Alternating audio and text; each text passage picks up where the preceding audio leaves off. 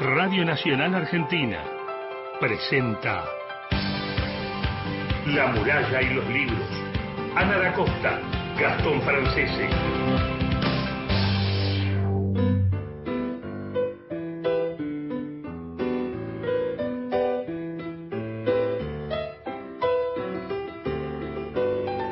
Muy buenos días, ¿cómo están? ¿Ya están todos despiertos, levantados? ¿Nos van a hacer compañía hasta las 8 de la mañana?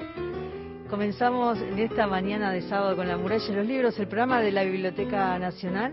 Mi nombre es Ana Costa, está conmigo acá Gastón Francese. Hola Gastón, buen día. ¿Qué tal? Muy, pero muy buenos días. Siete horas en punto y 16 grados, dos décimas es la temperatura en la ciudad de Buenos Aires. Está más fresco. Está fresquito hoy. Sí, saludamos a Cristian Blanco en la coordinación de aire y producción del programa, a Mauro Torres en la operación técnica. Buenos días, ¿cómo están?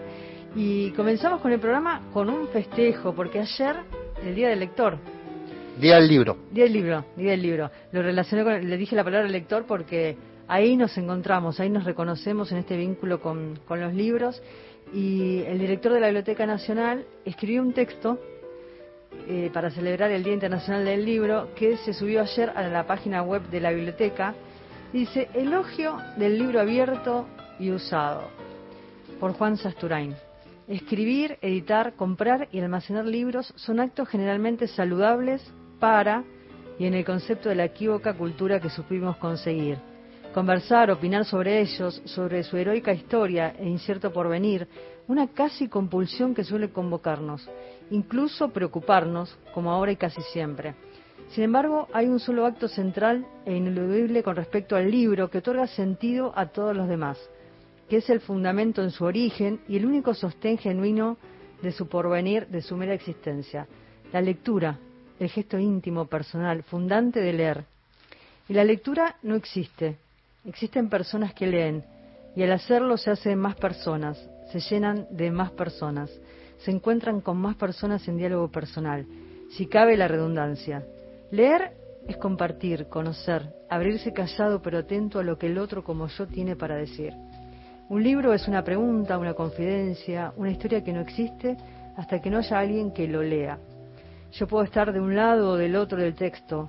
Eso es ocasional. Me constituyo como escritor solo cuando escribo, pero soy lector siempre que leo. Saludablemente todos somos y debemos ser, abiertas, civilizadamente hablando, más lectores que escritores. Mejor siempre y sobre todo en estos sordos tiempos intemperantes, saber darse tiempo para leer. Tiempo de abrirse al diálogo, de saber escuchar en atenta y verdadera soledad productiva y fecunda del mano a mano ante el libro. Eso, el libro abierto, usado y manoseado, sin distancia social, ni otro protocolo que las ganas de abrirnos a lo que otro tiene y sabe, y por suerte nosotros no tenemos ni sabemos todavía. La aventura de leer, de atreverse a una aventura. Hoy inusual como todas las aventuras genuinas, pues de eso se trata. Y el poema que sigue glosa esa idea. El poema se llama Cita a Ciegas, eh, in memoriam de Jorge Luis Borges, lector de lectores. Lo escribió Juan Sasturain en el año 2012. Despierta tarde, no espía en la ventana los colores del cielo. Es la chica de la sabia TV la que explica si habrá nubes o sol esta mañana. Enciende el celular, la cotidiana costumbre del pulgar lo comunica con los usuarios de una agenda rica, incluso con los que no tiene ganas. Prende la notebook, pasa todo el día pegado a la pantalla, pero cree que le queda cierto tiempo todavía y que la noche lo provee. Saca la left de la estantería, cierra, apaga, silencia, calla y lee. Me encantó eh, este texto porque tiene que ver con el hábito de la lectura, con leer, con esa pasión que nos da cuando un libro nos entusiasma, esos libros que uno mete en la mochila, lo pone en la mesa de luz, se lo lleva, lo marca, lo subraya, o ni siquiera quiere apoyar un lápiz sobre alguna hoja porque lo quiere cuidar. ¿no? Ese es el vínculo que tenemos como, como lectores con los libros y me encanta. Entonces quiero saber qué libros nos están acompañando en este tiempo. ¿Cuál es ese libro que, como les digo, algunos los intervienen y otros no? Pueden comunicarse con nosotros a nuestra línea de oyentes, nos dejan su mensaje, tienen 30 segundos, al 0810 222 0870 y la línea de WhatsApp 11 65 84 0870. Déjame hacer una mención solamente. Eh, mm, decía Juan Sasturain en ese texto que vos le, dijiste, abrirse al otro, aventurarse a esa, eh, a, esa experiencia tan profunda. Hace esta semana falleció Diana Rabinovich, la emérita docente de la Facultad de Psicología, una persona descomunal en cuanto a lo que implicó, y ya que hablamos de, de, la CANI y de la Biblioteca Nacional, ella fue la que organizó eh, el documental que hizo el Centro Sí de la Biblioteca Nacional. Lo organizó en Caracas ella. Claro, organizó el encuentro de la CANI en Caracas. Claro, exactamente. No quiso participar del documental esas cosas que tenía ella porque era así también. Sí, sí, eh, sí. Pero una luminaria y una gran intelectual que se nos fue, así que nada, eh, un cariño a su familia. Bueno, comenzamos con, con la entrevista del otro lado del charco. ¿Nos vamos, nos vamos a Uruguay? Nos vamos, nos vamos a Uruguay, a Montevideo. Qué hermosa ciudad. Ay, qué librerías. Yo estoy queriendo que me inviten, pero todavía no logro. Ahora vamos a hablar, vamos a hablar de algunas librerías particulares y vamos a conversar con Carolina Bello. Ella es escritora y periodista, publicó los libros Octubre, eh, que fue ganador de mención en los Premios Nacionales de Letras del Ministerio de Educación y Cultura. Además, escribió Urquiza, que obtuvo el premio Gutenberg de Literatura de la Unión Europea, Saturnino en el 2013, escrito en La Ventanilla, y es coautora de Viejas Bravas. Eh, bueno, además eh, escribió para muchísimos medios y escribió también en el diario Brecha, Quiroga. Actualmente escribe para la revista Fuera, Arte Z de Argentina y ¿Qué pasa del país? En cine es guionista para documental en medios y medio film. Y en el 2020, el año pasado, ganó la beca de incentivo cultural del Ministerio de Educación y Cultura, que reconoce la trayectoria de artistas uruguayos en todas las disciplinas. Es un gusto, un placer enorme saludar a Carolina Bello, Ana da Costa, Gastón Francese, te saludan. Carolina, muy buenos días, ¿cómo estás? Muy buenos días a ustedes, Ana, Gastón, increíble estar acá hablando. Y les agradezco muchísimo la invitación y bueno, un saludo enorme para toda la audiencia desde Montevideo, hoy lluviosa y oscura. Contame, ¿por dónde andas ahí en Montevideo? Yo digo, las, es una ciudad preciosa que amamos, las librerías que tiene. Eh, yo estoy enamorada de Montevideo. Contame un poco dónde, por dónde andás.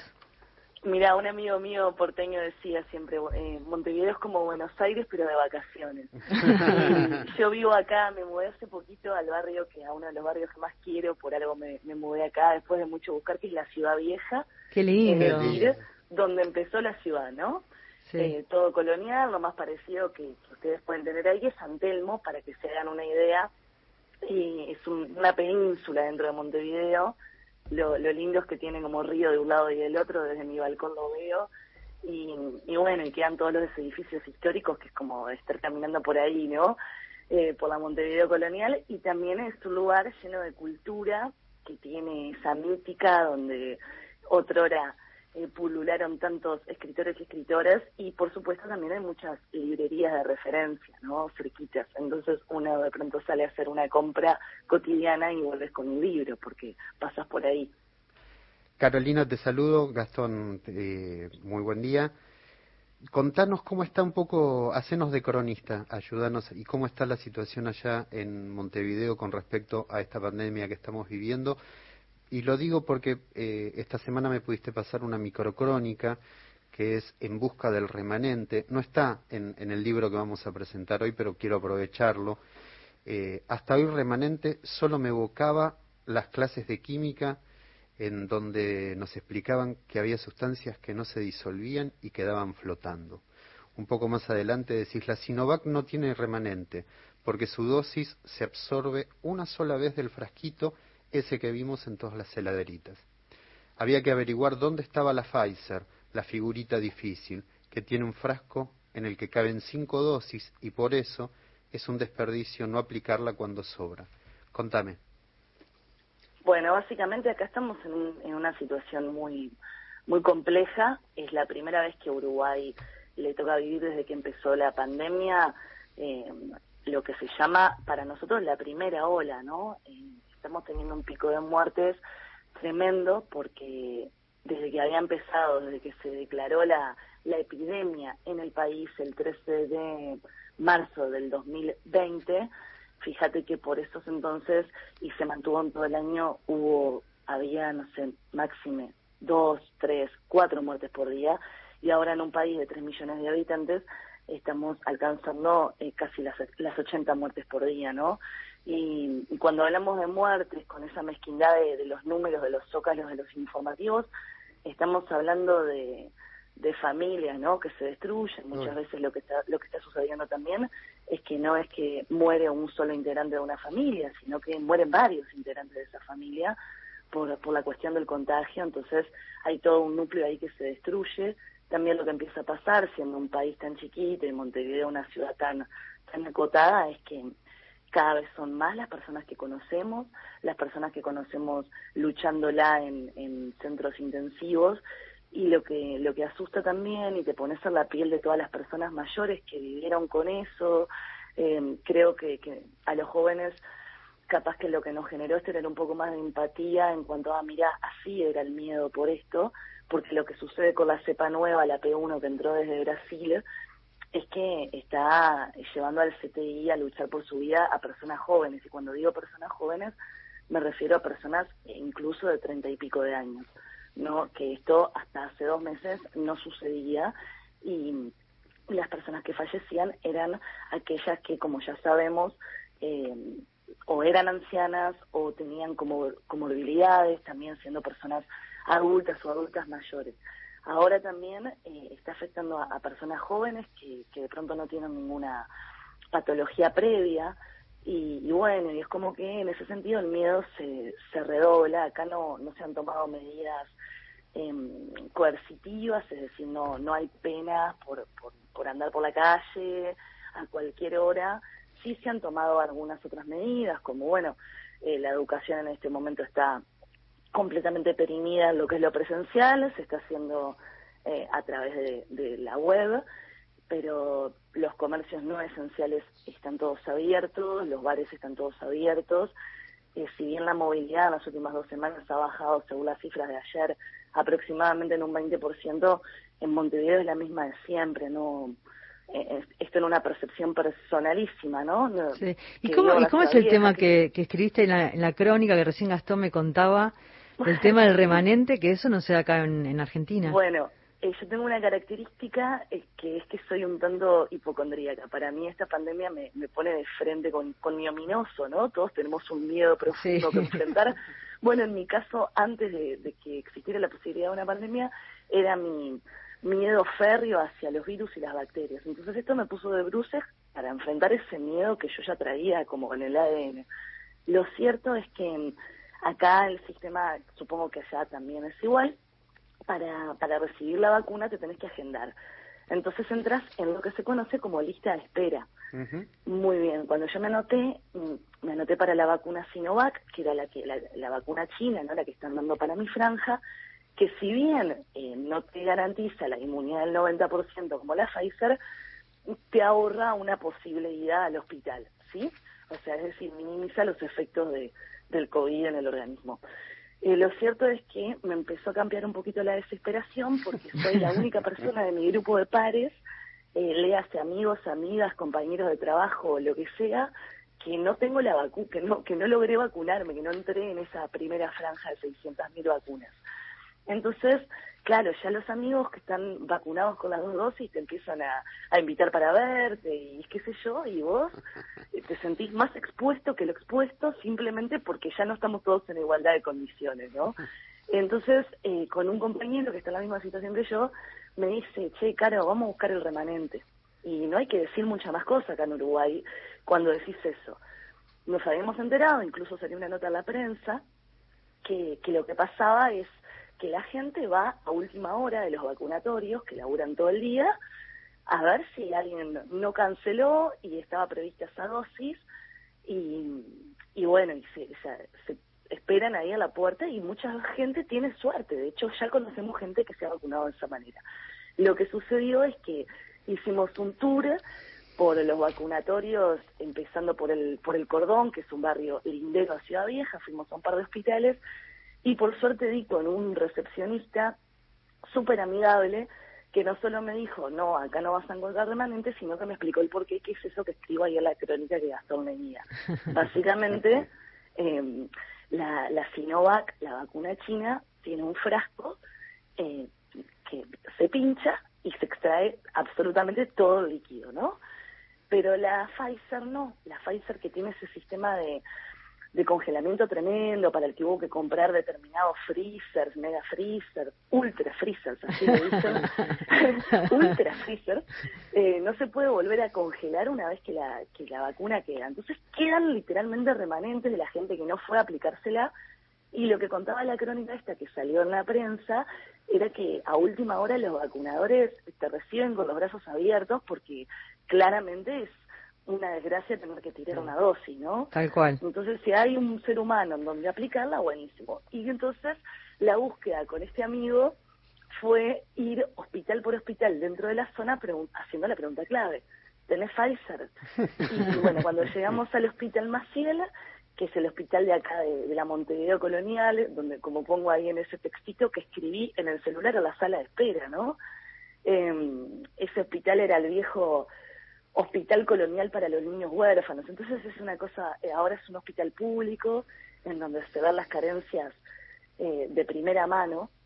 También pongo ahí en la crónica irónicamente, ¿no? Uno con su smartphone ahí haciendo esto y, y de pronto pisas el Maciel por primera vez y, mm. te das cuenta que, que ese mundo también se mueve todos los días y a toda hora, ¿no? Y bueno, tuvimos la mala suerte de que alguien nos esperanzara, el recepcionista nos dijo quédense acá, a las ocho y media les doy una novedad porque puede ser, estamos vacunando con Pfizer. Y de ahí en adelante fue una hora y media de esperanza y de pensar que teníamos la chance de salir vacunados los dos. Y Pero quiso el destino que, no, que no fuera así, que salieran las enfermeras. Hay que, hay que seguir esperando. hay, que... hay que seguir esperando. Vamos, vamos, vamos con el monstruo. Vamos con un monstruo con la voz rota eh, un libro que va desde el 2005 al presente, ahí aparecen crónicas, reseñas, rarezas. Me encuentro con una hincha fanática del Club Nacional, con, con ahí con una, serie de términos uruguayos, championes, sutien, ah. cerquillo, que uno va descubriendo eh, un lenguaje, una forma de conectar con, con la ciudad, con el país.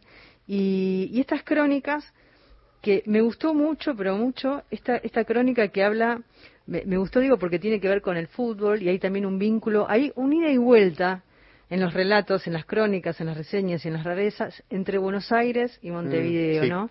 Entre Argentina y Uruguay. Y me gusta este ida y vuelta, este navegar como, como el río.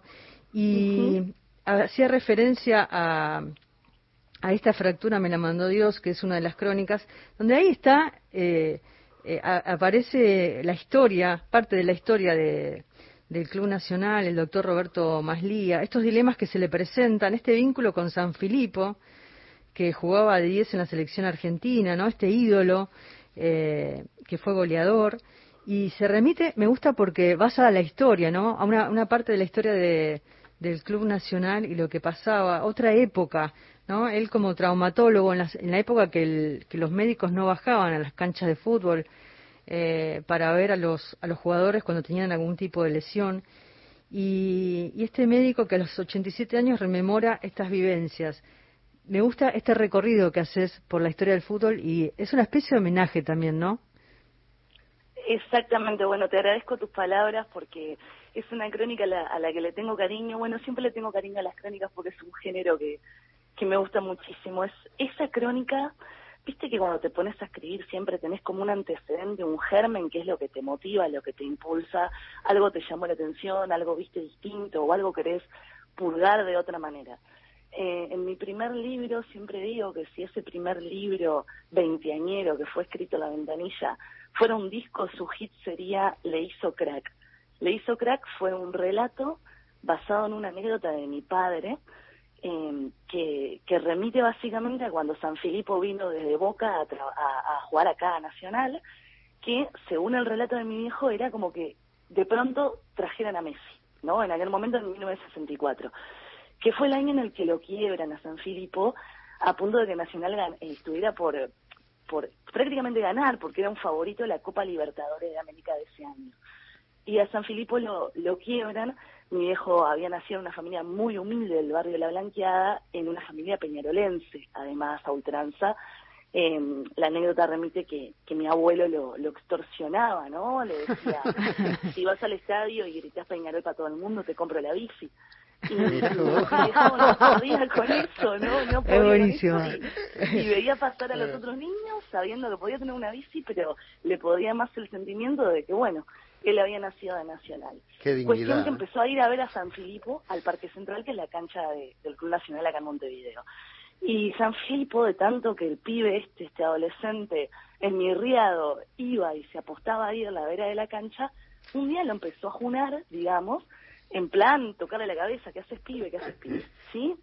Y lo cierto es que el día que lo quiebran, mi padre se queda encerrado en el estadio porque termina el partido y no y, y no se va, entonces le cierra las puertas del estadio, después tuvo que pedir ayuda para que lo sacaran, y cuando llega mi abuelo eh, digamos que lo trata bastante mal, incluso físicamente, por haber, haber, demorado tanto y qué sé yo. Cuestión que al otro día cuenta la historia, la leyenda, que mm, tocaron la puerta en la casa de allá de la blanqueada de mi padre, y al parecer eran dos enfermeros que iban a buscarlo, porque San Filipo cuando había vuelto en sí después de la operación por la fractura, una de las cosas que preguntó fue qué pasa que el pibe no vino a verme. Mira, y, y entonces hago ese, ese cuento que, que fue la primera vez que lo vi llorar a mi viejo cuando le leí ese cuento, imagínense si será un hombre aguerrido, eh, fue único para mí.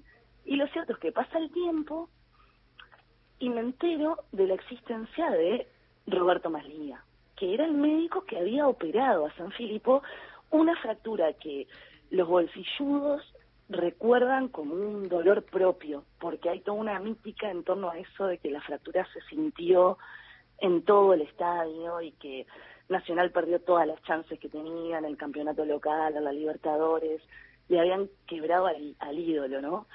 Y después de tanto esperarlo además. Cuando dice bolsilludos, perdóname, Caro, eh, está hablando de los bolsos, que son los, los, los, de Nacional, porque están los mancha, que son los de Peñarol. Digo para que para ubicar. Ahí está.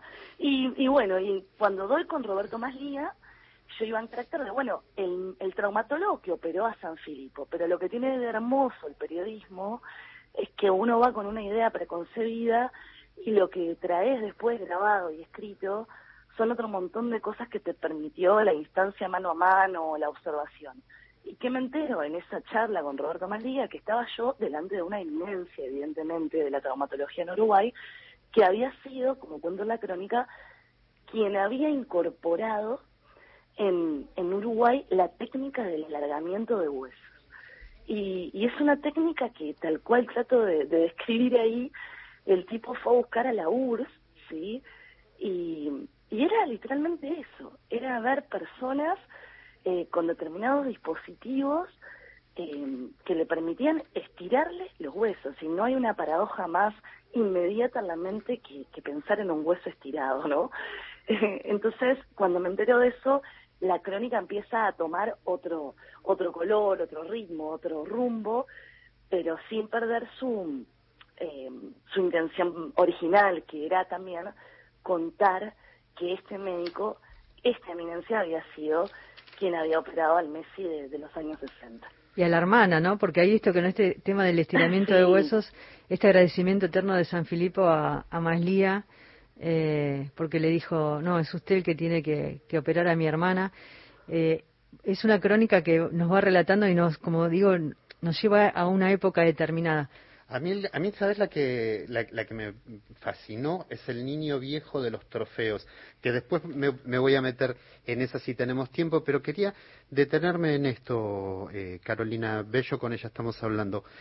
Eh, hay una gran preocupación por los significantes, por la palabra precisa o porque esa palabra de alguna manera se vuelve un extrañamiento. Lo digo en dos casos. En Un monstruo con la voz rota, aquel 18 de mayo recitaríamos después de un desfile de abanderados y de escoltas y acá aparece una palabra que es enronquece y ahora me vas a contar qué es. Y después también en significantes, por ejemplo, la tele estaba prendida y yo estaba en el corralito cuando en el Río de la Plata corralito todavía significaba pequeño recinto para niños que aún no andan. Pero en realidad ahí aparecen nacional campeón, dos significantes que para vos van a ser muy fuertes. Es, ese, ese trabajo con el lenguaje, contame. Bueno, es creo que de las cosas que más me interesan. Eh, cuando hablamos de significante, eh, yo siempre estoy pensando en la primera vez que, escuché en una clase de, la Facultad de Comunicación y después a la Facultad de Letras eh, a este amigo que fue Saussure, ¿no? Y, poder entender siendo adolescente que, las palabras eran significante y significado. Después, bueno, otras teorías eh, las sacaron de ese universo binario y las llevaron hacia otros lugares. Pero me parece que si no empezamos por reflexionar sobre las palabras que nos cuentan, y que nos definen, no vamos a entender nada, ¿no? Vamos a ser como eh, bastante incapaces de, llegar a los significados si primero no pasamos por casualmente esos huesos que, que envuelven esos significados. Y esos huesos son los significantes. Como siempre desde niña fui una persona que tuvo un vínculo súper ligado al lenguaje, porque las palabras per se me llamaban la atención. Eh, no sé si vieron la serie de Ambito de Dama. Sí. En, en los primeros episodios, eh, la chiquilina mira el techo y tiene como ensoñaciones a las que imagina unas fichas moviéndose. Y, cuando miraba ese principio me acordaba de mí misma cuando era niña, en donde las palabras realmente, si, si tengo que metaforizarlo o darle un poco de color, se me, se me tornaban monstruos vivos, ¿no? Se me tornaban cosas que, que tenían parecidos, como, como digo ahí en el monstruo con la voz rota en ese relato, que la, las palabras en cursiva, o sea, que ella veía los tallarines a las palabras en cursiva, ¿no? y, y bueno, y se trata un poco de eso, de hacer esa reflexión, de entender que cómo van mutando lo, las cosmovisiones a partir de, de los significados que se van desplazando y de los significantes que se mantienen, como ese ejemplo que, que citabas vos, Gast, sobre eh, el corralito, ¿no? Eh, eso es súper interesante de ver cómo hay, hay, hay palabras que se mantienen en su forma y pasan a significar eh, otra cosa distinta de acuerdo a la realidad que las va atravesando es que, a partir, perdón, Caro, a, partir de, del lenguaje es como creamos la realidad, es, es completamente invertido y, es muy curioso. Corralito puede significar en algún momento eh, el, el, donde dejó a los niños, pero hay un momento donde Corralito es una pesadilla. Exactamente. Exacto. Y mira cómo varió el significado ahí, ¿no? O sea, no solo varió eh, el significado en sí en cuanto a concepto, sino la connotación que tiene. Exactamente. En algún momento fue positiva y asociada a la ternura, a la infancia, etcétera, y de pronto en el Río de la Plata esa palabra es pesadilla, ¿no? Es ominoso. Estamos conversando con Carolina Bello en esta mañana sobre el libro Un monstruo con la voz rota, que reúne crónicas, reseñas y rarezas y la música también está presente, así como, como estas palabras que estábamos eh, relacionando recién entre el significado y el significante. Uno hace un recorrido, decíamos, de Buenos Aires a Montevideo, aparece mucho la música, también está muy presente en la obra, escuchar hasta el pensamiento, es una de las crónicas. Y ahí esos homenajes, esos pequeños homenajes a diferentes personas. Ahora enseguida vamos a hablar sobre César Landstein, que es el jefe de audio y sonido del auditorio del Sodre, que aparece ahí en la crónica. Pero me gusta, escuchen esto. Ahora les voy a contar de qué se trata.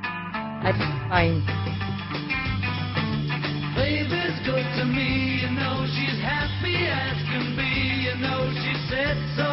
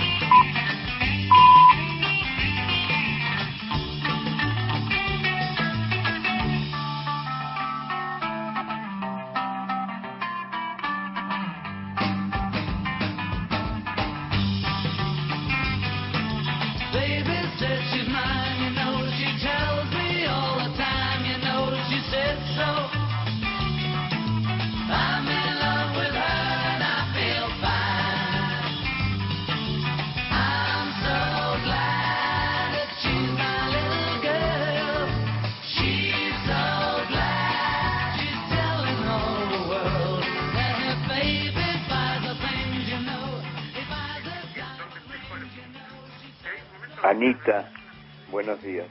Eh, decime por favor dónde se puede conseguir el libro de Carolina Bello, que, al cual está haciendo eh, eh, su, la, entrevista. estoy estaciado con sus comentarios. Rubén de Ballester, gracias.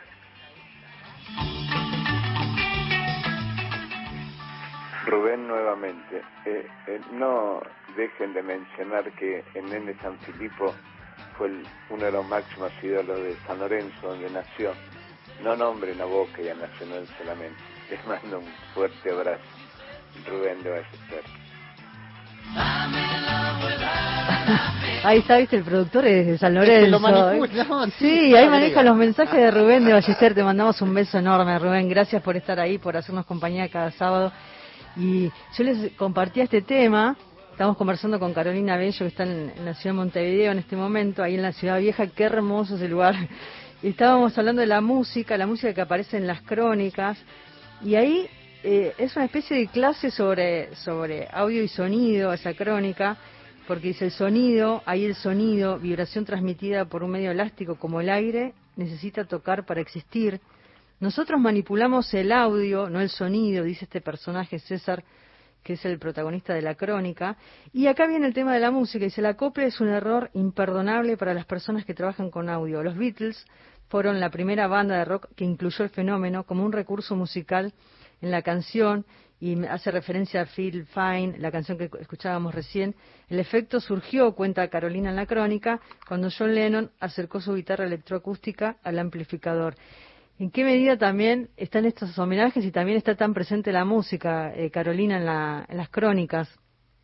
Totalmente, sí. Primero que nada quiero mandarle un beso grande a Rubén, que, hace esa acotación y, tiene razón, es verdad, porque el Nene San Filipo arrancó en San Lorenzo y hay que decirlo. Hay que escribir otra crónica, Caro.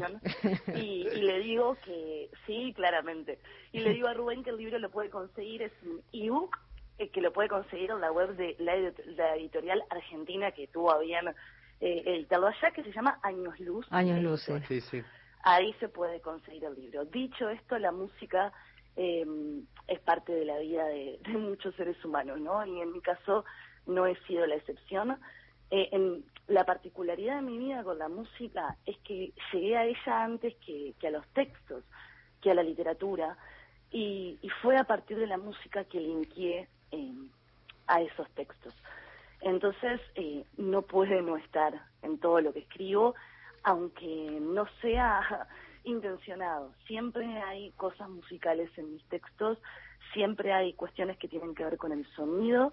en mis libros, en octubre, es un libro que es, que es audible, diría, de alguna manera, que hay todo un artificio que está trabajando permanentemente para que ese libro haga ruido o tenga sonido, porque hacer ruido y hacer sonido no es lo mismo. Y, bueno, y un buen día trabajando para Revista Quiroga, que fue una de las revistas de periodismo narrativo de Uruguay y era realmente una patriada, ojalá pudiera volver.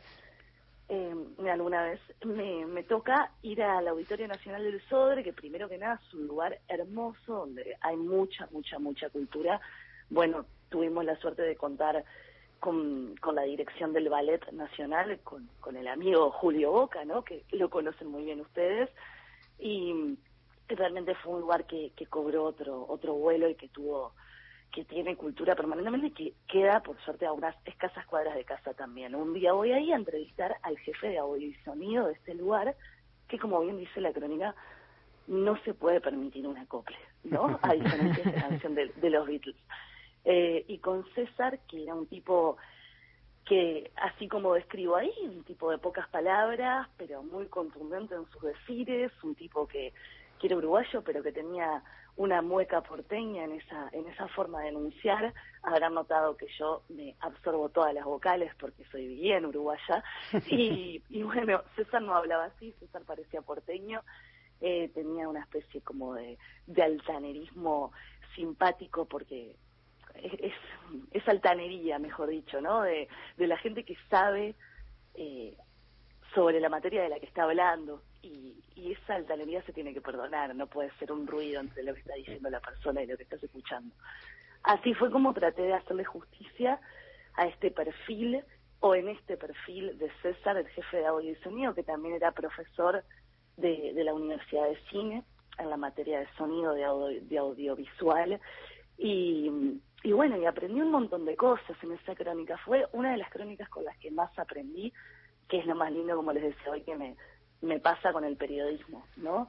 Por ejemplo, que, que existen espejismos auditivos como la tinnitus, que es ese sonido que a veces tenemos después de un recital y hay mucha gente que lo tiene desgraciadamente eh, por el resto de su vida, porque es una cuestión psicosomática, no es una cosa que, que sea contrastable, y es ese pitidito que muchas personas tienen en el oído permanentemente, y, y eso es una, volviendo a citar a, a Saussure, miren qué casualidad, es una imagen acústica, ¿no?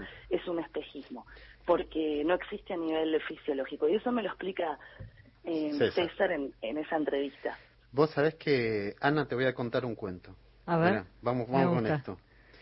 Había una vez una joven llamada Carolina que escribía para no olvidarse.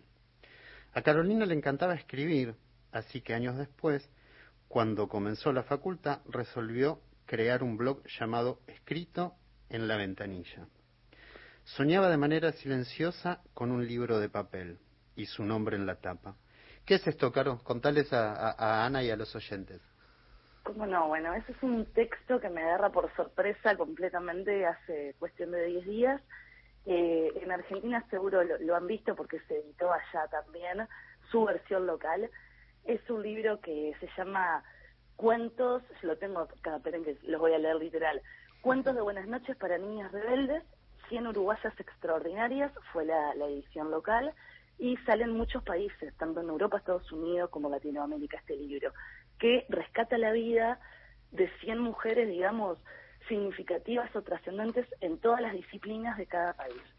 Cuestión que estoy acá un día y me escribe una muy amiga mía desde una librería me manda, me adjunto un par de fotos, resulta que estaba mirando este libro de las 100 uruguayas extraordinarias y, de pronto se encuentra con mi historia y con, con una ilustración de, de mi persona. Así que imagínense el honor que me significa eh, que me hayan incluido como la única escritora eh, actual o contemporánea de la mano de otras grosas, eh, como muchas escritoras de, de, la historia de Uruguay, ¿no? Entonces, entre otras personalidades de otras disciplinas. Fue como un, reconocimiento muy lindo. El libro básicamente es, está orientado a niñas y por eso también tiene una, una tónica tan particular su, su redacción, ¿no? Porque trata de, evitar el ruido para que una cualquier niña de cualquier edad lo, pueda entender. Y, destaca la, la lucha de, de las mujeres para, para haber podido hacerse un espacio, sobresalir o destacarse en, en las diversas disciplinas que aborda. Claro. Así que bueno, tengo ese honor. Claro, te quería preguntar por último, no nos queda mucho tiempo porque tenemos que darle espacio también a la poesía, pero me gustaría que hagas una breve reflexión sobre, mm, dentro de las, de las rarezas, que ahí haces un recorrido por las alergias, por Coney Island, hay como una, una especie de, de, de, mezclas de historias, de situaciones, de países, pero quiero ir a labios que besan frío, y decís, acabo de leer El beso de la mujer araña, del escritor argentino Manuel Puig. Me gusta, eh, decís, compruebo lo que me había generado Boquitas Pintadas. Este autor merece una lectura atenta y un espacio más significativo dentro de la historia de la literatura argentina. Me gusta esta relación que haces con, nuestro país, con uno de nuestros grandes autores hay como una, una resignificación de su obra y también un vínculo con el cine, ¿no? La época de oro.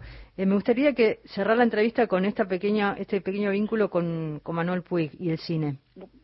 Pero cómo no, Manuel Puig para mí fue un hallazgo en mi vida. Vieron cuando eh, quienes hemos leído desde niño, de pronto damos con alguien con el que conectás.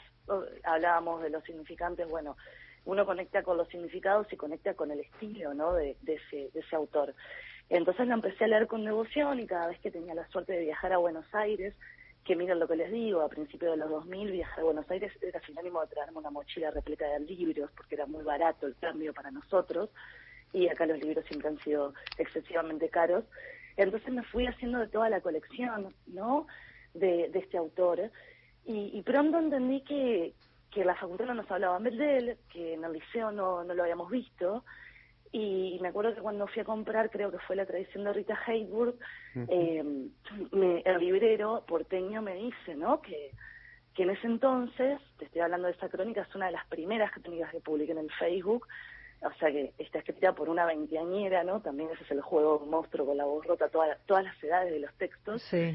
Eh, me dice que, que habían sido bastante injustos, ¿no? En, en, en el cano, ¿no? Eh, con Manuel, cosa que ahora tengo entendido dejó de ser así y, alguien me sopló que, que se incluyó a los programas de la Facultad de Letras.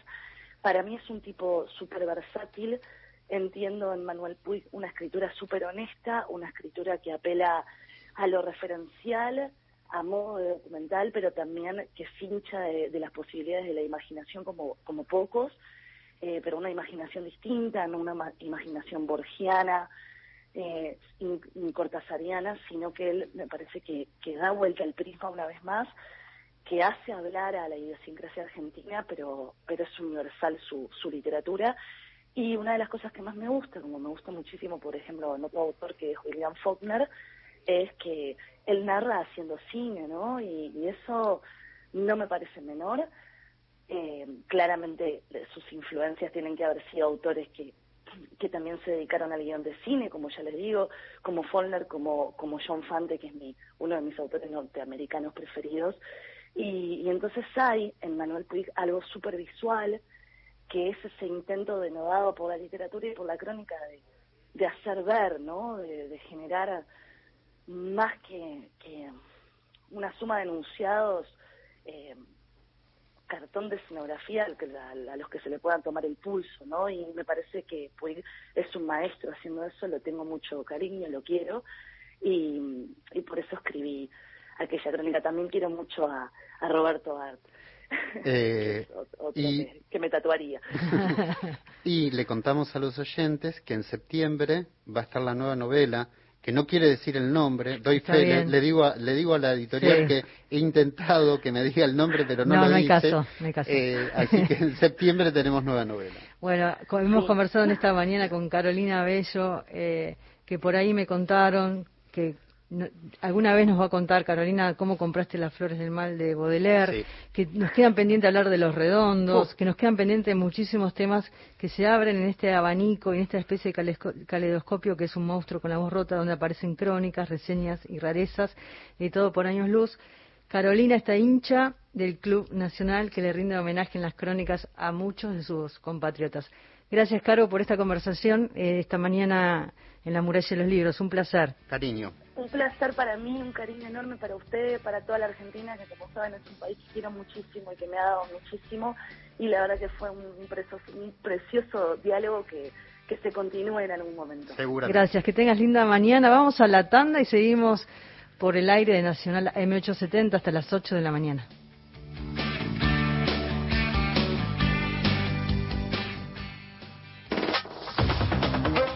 Próximo programa. A las fuentes. Luciana Glesser. Sebastián Premisi.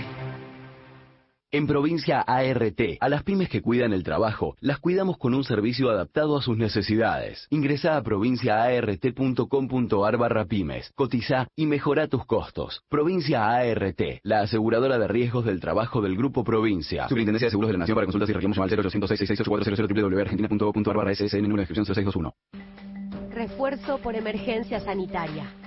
Debido al aumento de contagios de COVID-19 y a las medidas de protección implementadas en el área metropolitana de Buenos Aires, el Gobierno Nacional abonará un refuerzo excepcional de 15 mil pesos para titulares de la Asignación Universal por Hijo, Asignación por Embarazo y asignaciones familiares de monotributistas A y B. Esta medida alcanza casi un millón de familias que no cuentan con ingresos estables. Estamos acompañando a quienes más lo necesitan. Informate más en anses.gov.ar. ANSES, Argentina Presidencia. Continuamos en La muralla y los libros.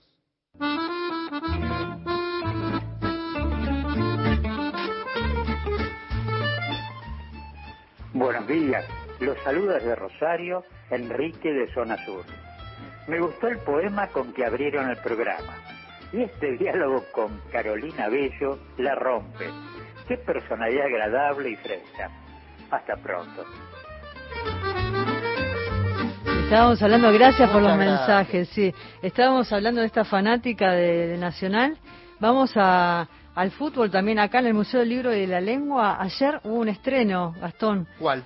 El estreno de Las Verdades del 10 se va a estrenar, eh, se va, no, no a estrenar, se estrenó ayer. Se va a, a pasar todos los viernes y domingos a las 20 horas en simultáneo con el canal de UniTV, que es el canal de la Universidad de General Sarmiento, y eh, el estreno en simultáneo con el canal de YouTube del Museo del Libro y de la Lengua.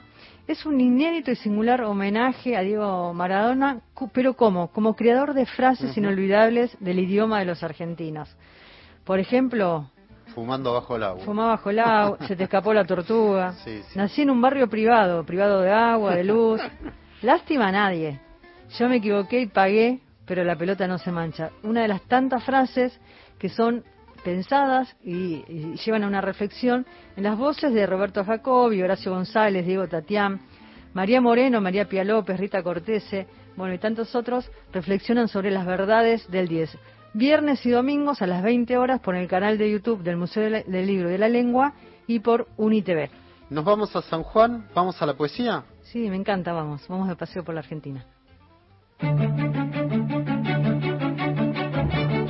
Alfonsina Storni. Siempre estás como ausente de la tarde. Raúl González Muñoz. Llora, llora, Rutabú. Enrique Banks. Alejandra Yo, Pizarro. Hilario Casume.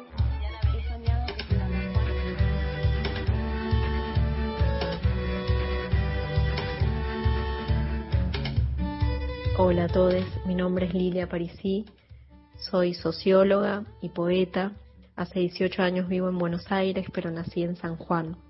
Junto con la poeta Sabrina Usach, coordinamos el ciclo de poesía Cordillera y también llevamos adelante un podcast con el mismo nombre que reúne a un conjunto de poetas latinoamericanos contemporáneos que pueden escuchar en YouTube y que también pueden buscar en las redes. Tengo dos poemarios inéditos el primero de ellos se llama Las Bestias y será publicado este año por la editorial Nulu Bonsai. El segundo de ellos, que todavía no tiene un nombre definido, es el poemario del cual escogí los dos poemas que voy a compartir con ustedes ahora.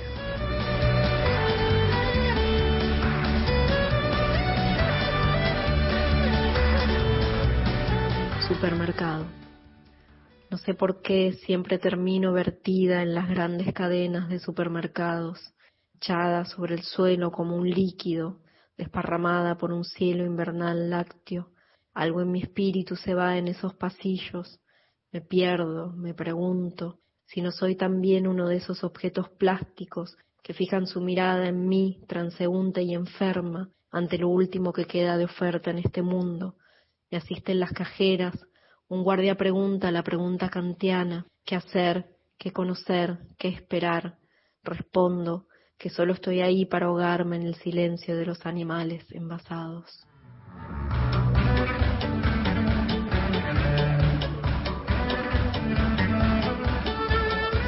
Caballo. En la ruta nacional número 20 duermen los restos del caballo que maté un tiro en la pierna, dos en el lomo, su frente aún lleva la serpiente de hidra, retiene la órbita entera de la noche. Niño, inaudible secreto de la piara, yo soy aquí también tu madre, el conducto vitrio incandescente que te lleva al inicio de los tiempos, ves el origen de los mares cuando la serranía traga tu armazón. Niño, caballo, niño, yo soy aquí un pasaje forzado en el círculo perfecto entre los campos abiertos y los insectos que se abren a tu carne.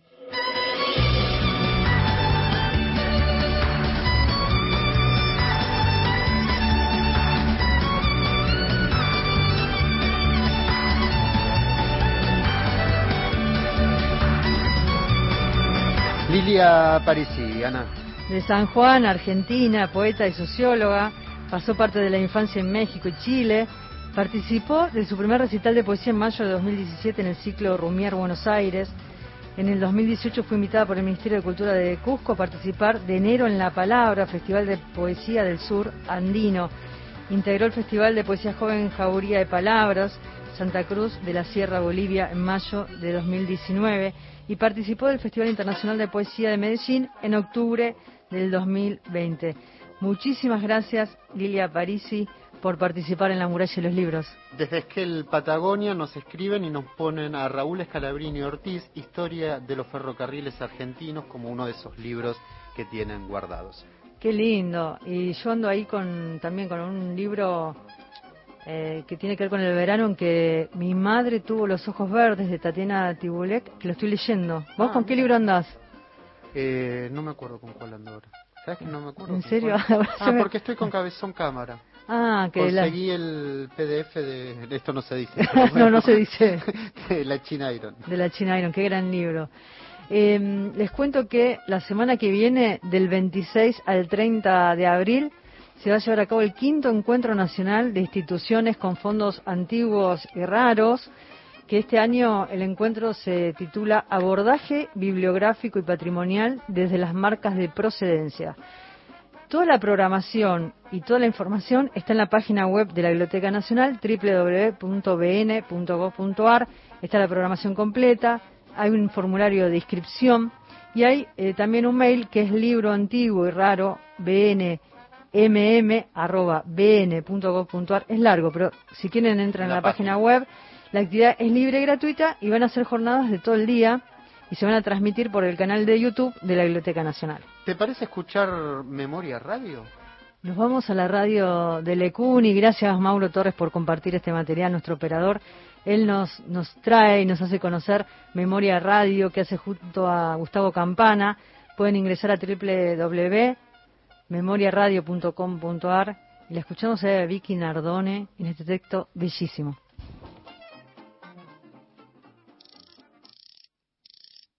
En el pasado están guardados todos los secretos del presente y el futuro. Memoria Radio.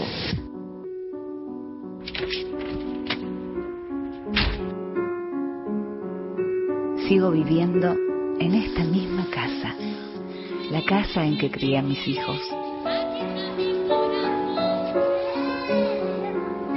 La casa en que todavía las paredes hablan de sus juegos sus alegrías. La casa que los vio crecer y que oyó de sus inquietudes de adolescentes. La casa que luego me vio sufrir el cambio brusco y el desgarro del dolor de la desaparición de Alberto.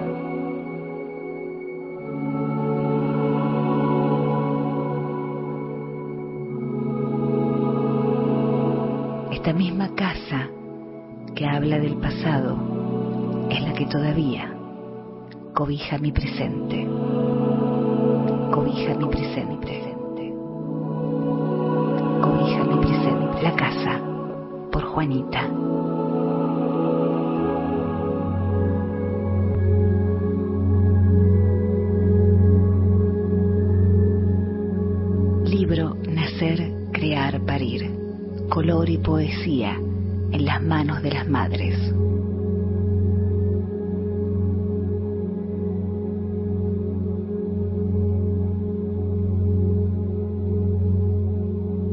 No olvidar.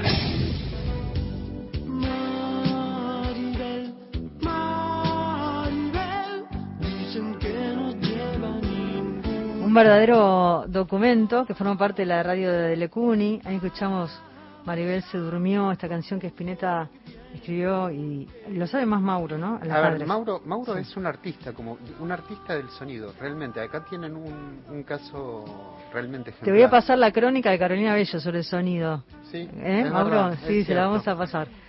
Gracias por el programa, por la invitada tan auténtica. Silvia desde Martínez dice que se ganó un ebook sobre tango hace unos sábados así que está contenta. Qué bueno. Eh, después nos mandaron un audio, pero no lo podemos escuchar. Eh, buenos días, Si el WhatsApp no nos, no nos manden audio. Saludos patagónicos, nos dice Mavi, ahí nos está escuchando. Qué lindo, gracias a todos por los llamados, por los mensajes tan cariñosos. Y les cuento que mayo, en la nave de los sueños, continúa el ciclo de cine independiente de autor, organizado por la Biblioteca Nacional y la nave de los sueños en su temporada número 16. 16 años de la nave, en la, es impresionante la cantidad de temporadas que llevan en la biblioteca, que este, este último tiempo, desde el año pasado, lo hacemos a través del canal de YouTube de la biblioteca. Eh, es, vamos a ponerle así, con entrada libre y gratuita, porque tenemos la charla de Daniela Pereira con los directores de cine y después es el mismo formato que hacían en el auditorio Borges de la biblioteca y luego está colgado ahí el link a la película, así que me parece interesante, por eso digo, pasen con entrada libre y gratuita, tenemos este encuentro cada martes y la programación de mayo es el 4 de mayo, La distancia de Franco Palazzo, el 11 va a ser el preestreno de Sueños de Marcos Martínez, un gran director de cine, el 18 de mayo Pechito, Hijo de la Vida, de Ruth Gómez, y el 25 de mayo, feriado, Placer, un concierto de Paula Mafía, de Emiliano Romer. Esta es la programación de la nave. Está igual en la página web de la biblioteca. ¿Cuándo vamos a poder contar nuestro adelanto? ¿Todavía no? Se viene ya. ¿Ya viene, o no? ¿Se puede decir o no? ¿Querés contarlo? No, todavía no. No, sí, lo podemos contar, lo podemos contar. Brevemente, va a ser el estreno en el canal Encuentro, que el lanzamiento va a ser dentro de muy poco, el primero de mayo, aparentemente se lanza la nueva programación de Canal Encuentro, y ahí estaremos con Gastón en un ciclo nuevo de la biblioteca con apalabradas, este encuentro con escritoras argentinas para hablar de qué? De sus obras, de sus libros. Estábamos hablando del Día del Lector y ese es ese encuentro con, con la literatura, con la obra de nuestras escritoras argentinas contemporáneas. Este ciclo que con Gastón lleva tres años y en este caso va a ser puntualmente con mujeres, con estas apalabradas. Eh, por la pantalla de Canal Encuentro, para nosotros es una enorme alegría porque venimos eh, de hacer un gran trabajo con los autores, de leerlos, de compartirlos. A veces uno profundiza en la obra de un escritor, justamente no es para decir, eh, eh, digamos, de, hablar sobre la obra, sino de que la conozcan, de que de tentarlos a ustedes es una invitación a la lectura. dejar un registro, dejar un archivo, esas cosas son hermosas. Tenemos un llamado más, me parece. Ahí está. Es construir memoria también, ¿no? lo escuchamos.